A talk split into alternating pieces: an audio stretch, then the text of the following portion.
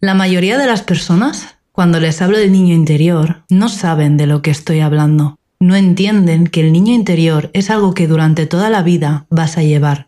Hay personas que lo sienten más y hay otras que están súper desconectadas de su niño. Para eso estoy aquí, para enseñarte a que lo mires y que entiendas desde qué lugar le estás mirando y de lo importante que es hacerlo consciente. Este espacio está hecho para todos los que, como yo, alguna vez se sintieron un poco fuera de lugar. Mi nombre es Ana. Aunque tú puedes llamarme Aruka, y mi intención no es más que inspirarte hacia tu evolución y amor propio. Quiero contarte mi propia historia y todo lo que he aprendido desde la experiencia más íntima y real posible. Bienvenido a mi mundo. Un podcast producido por Estudio Catapulta. Todos tenemos un niño.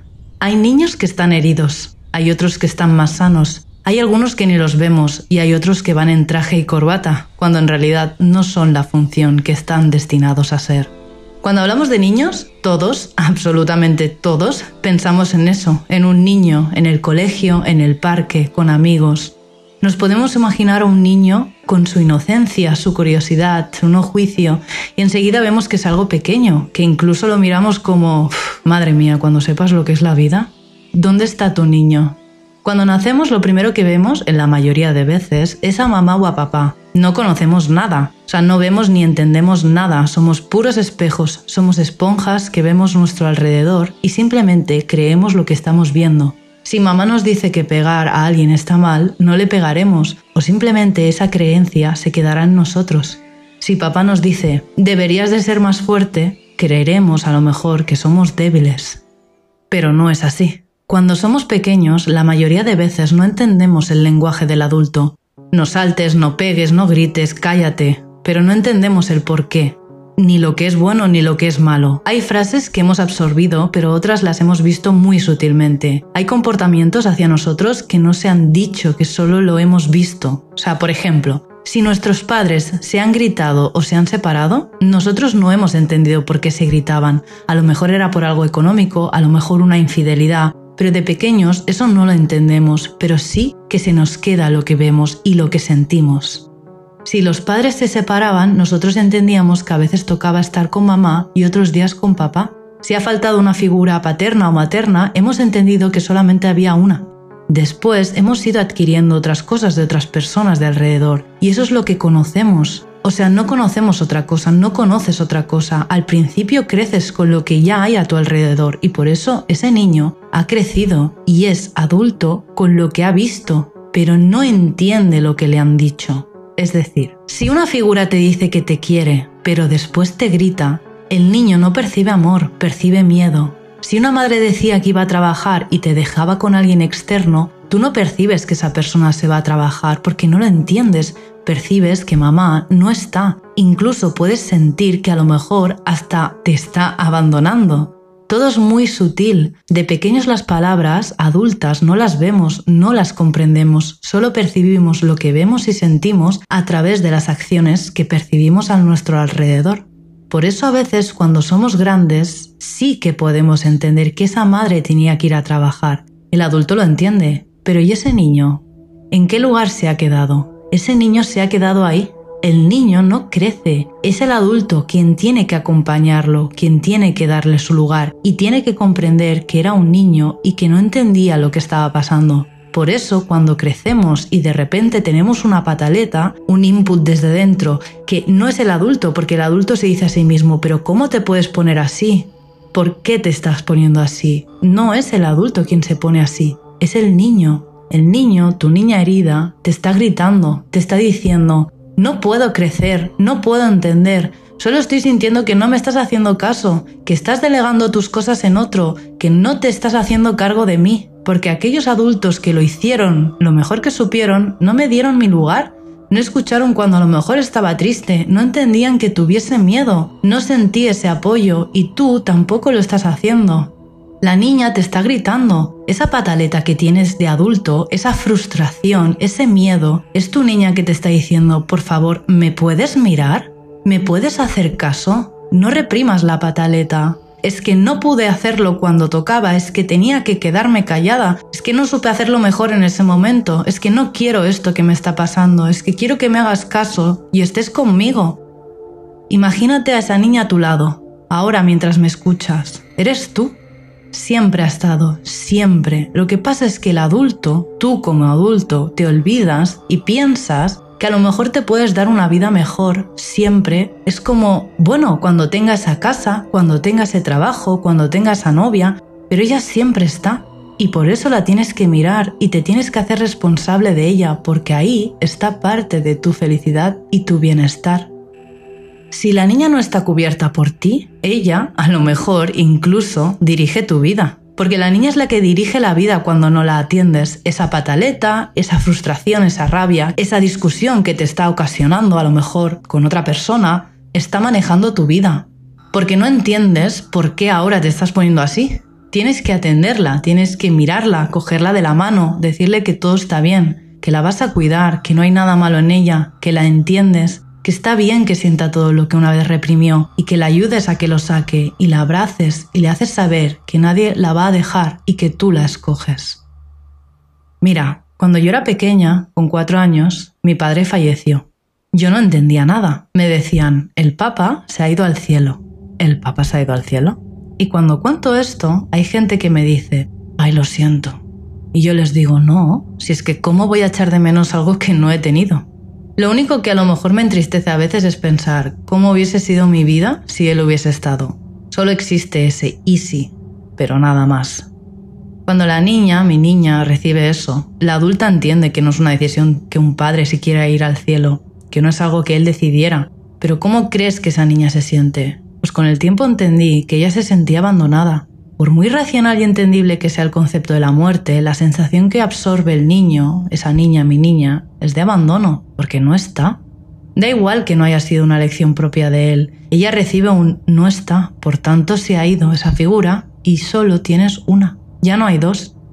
Y esa niña crece y ese sentimiento se queda con ella, es muy sutil, porque tú me estás escuchando y sabes que es algo que ha pasado y lo puedes comprender, porque la vida implica morir, y sabes que, bueno, pobrecita, tan pronto con solamente cuatro años. Pero ¿cómo crece esa niña después? Esa niña crece con ese miedo, porque en su creencia se ha quedado con el abandono y en el fondo, aunque no te lo creas, incluso con el no me ha escogido. Sí, la sutileza del niño interior es así. Para mí fue evidente entender por qué yo tenía el miedo al abandono cuando ya crecí. Y para otros puede ser que una madre, por ejemplo, no fuese a buscar a esa niña de forma puntual al colegio y en su edad adulta tenga miedo de que no la escojan y boicotee las relaciones para no ver que al final no la vienen a buscar. Tranquila, ¿vale? O sea, no hay que buscar el motivo, no hay que entenderlo todo porque es así, no hay que darle vueltas, puedes darle las vueltas que quieras, ¿vale? Ahora solo quiero que me escuches un momentito, ya que has llegado hasta aquí sin juicio, y que cierres los ojos.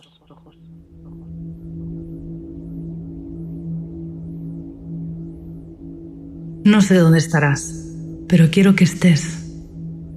Si puedes, que escojas un lugar seguro y que cierres los ojos. Si no puedes hacerlo, intenta estar ahí. Quiero que respires Vamos a hacerlo juntas.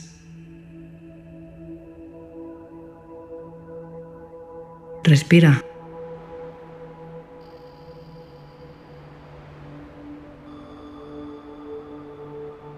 Imagínate una esfera. Quiero que imagines una esfera de color azul en tus pies. Es pequeña, no te toca. Está en tus pies. Notas tus pies, la planta, los dedos, el empeine. Esa esfera sube sutilmente por tus piernas, tus rodillas. Poco a poco va subiendo. Va subiendo hasta las ingles. No te toca, pero tú la miras, sabes que está ahí. Sigue con los ojos cerrados si puedes. Poco a poco esa esfera va subiendo por tu estómago. La notas Está ahí. Sutilmente, esa esfera va subiendo. Recorre tu estómago. Sube a tu corazón. Lo mira. No te juzga. Está ahí. Sube por tu pecho. Pasa sutilmente. Se queda en tu garganta. Ve que tienes muchas cosas por decir pero no te juzga. Tú la notas. Va subiendo por tu cuello, tu barbilla, tus labios. Poco a poco llega tu nariz. Pasa por ella. Se queda entre tus cejas.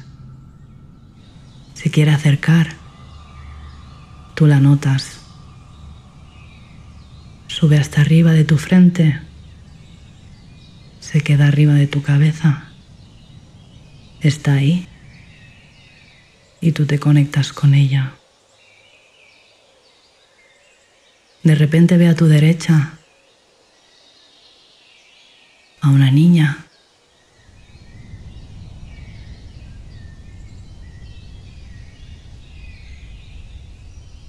La esfera la ve. Ve que tienes una niña al lado, que mira hacia un lado y que de repente te mira. Te mira mientras estás tú ahí, respirando, y te observa. Esa soy yo.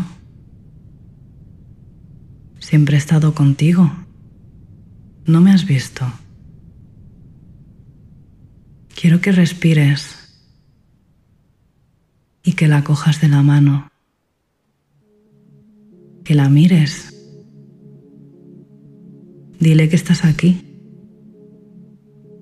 cogida de la mano, que estás a su lado, que estás con ella, que a veces te escogerán y que otras no, pero que tú te haces cargo, que puede estar segura, que no está sola, que no tiene que tener miedo que no tiene que fingir y que la vas a escuchar cuando te necesite, que vas a estar para protegerla y a cuidarla y que pase lo que pase, todo estará bien porque estás con ella y también contigo.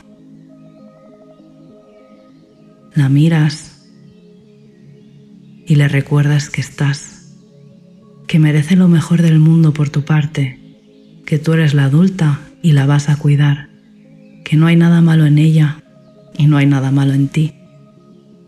Y le dices, si quieres, que la quieres, porque de esta forma, teniendo este momento con ella, la estás queriendo, y si la quieres a ella, te estás queriendo a ti.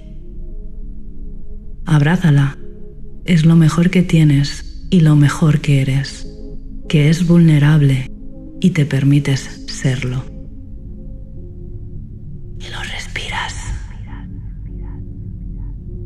Y cuando quieras,